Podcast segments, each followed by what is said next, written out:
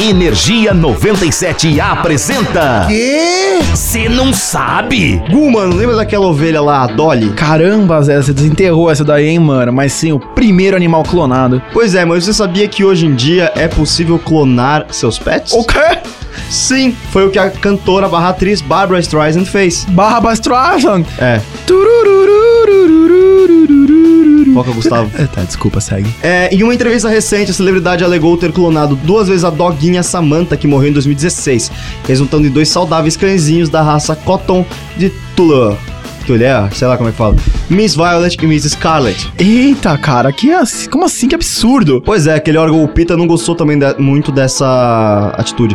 Principalmente porque Barbara não foi a primeira a realizar esse feito. Existem empresas que oferecem esse serviço de clonagem dos pets pela bagatela de 50 mil dólares por cães e 25 mil dólares por gatos. Mas tem que ter cacife pra bancar isso, hein, rapaz? Pois é, é o preço de postergar uma despedida. Caramba, Zé, que profundo. né? Você vê. Mas aí, se você curte curiosidades bizarramente inúteis, Porém, incrivelmente clonadas. é só ficar ligado que a gente tá sempre por aqui. Eu sou o Zé Constantino E eu sou o clone do Gustavo Fávaro. e nós somos do Cê Não Sabe. Tá piadista hoje, hein? Energia 97 apresentou. Ah, já sei. O quê? Você não sabe?